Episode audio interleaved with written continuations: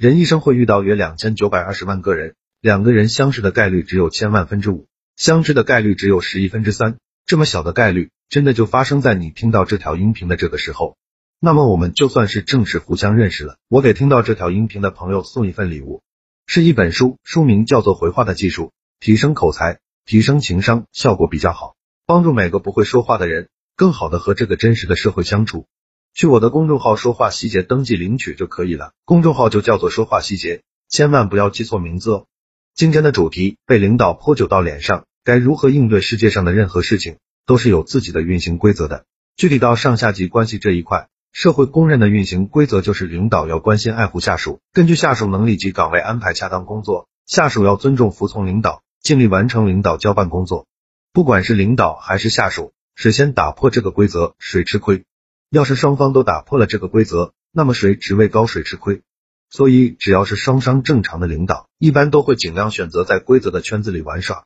在这个圈子里，他资历比你老，人脉比你强，资源比你多。各种明规则、潜规则比你熟悉，完全可以玩的你欲仙欲死，还让人抓不住一点把柄。而在公共场合往你脸上泼酒，来羞辱你的这种行为，相当于是领导主动放弃了对自己有利的规则和环境，跳出圈外要来跟你梭哈了。举个不恰当的例子，这就类似于一个三十岁的壮汉，主动放弃了自己在知识、阅历、人脉、经济上的所有优势，选择跟一个十二岁的孩子面对面吐口水。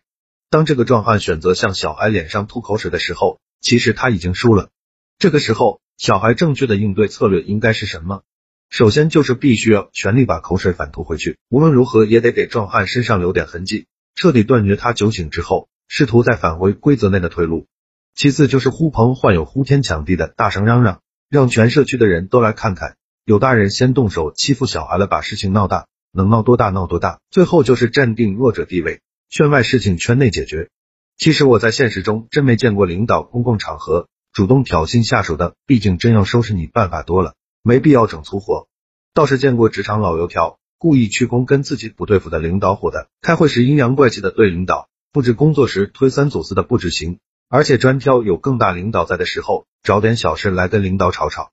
这个领导本身也是少年得志新官上任，几次下来被拱火攻的心浮气躁，终于一次部门内部会议时。两个人大吵了一架，老油条一把摔了新领导的茶杯，新领导就动手打了老油条一下，结果老油条当天就穿着被茶水淋湿的衣服，把所有大领导的办公室跑了个遍，又是要报警，又是要去单位门口静坐，好几个大领导看他身上湿淋淋的茶水痕迹，都以为是血，吓了一跳，差点就打电话去叫急救车了。事情虽然很快就查清了，所有人也都知道是老油条在故意拱火找事。但一件事情闹得沸反应天的，大领导们只会觉得这个新领导能力不行，不会处理工作关系，压不住下面的人。说透了，就是觉得你对领导圈子里的规则艺术掌握的还不够，所以才会把事情溢出到圈子外面去。后来这个老油条天天抱着脑袋去所有大领导办公室，说自己头疼，没事就堵在新领导的办公室门口要医药费，搞得领导们烦不胜烦。而且这个时候老油条的所作所为。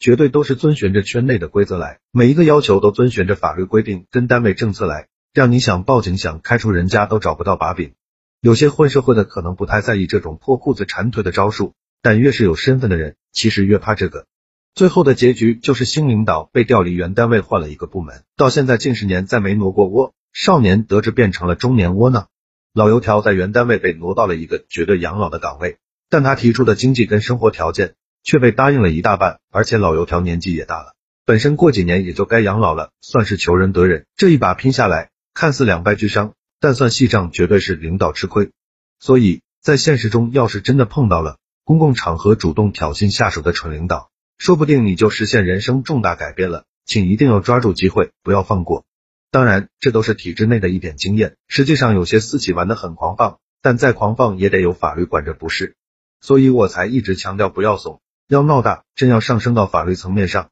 一样是谁穿鞋谁难受。好了，这条音频到这里就结束了。会有人直接就离开了，也会有人觉得与众不同，从我说的话就能感受得到真诚。那么愿意继续保持缘分的朋友，去我的公众号免费领一本书，帮你提升说话、情商和口才。我掏钱买书送给大家，你去登记了，我就想办法寄给你。公众号名字叫说话细节。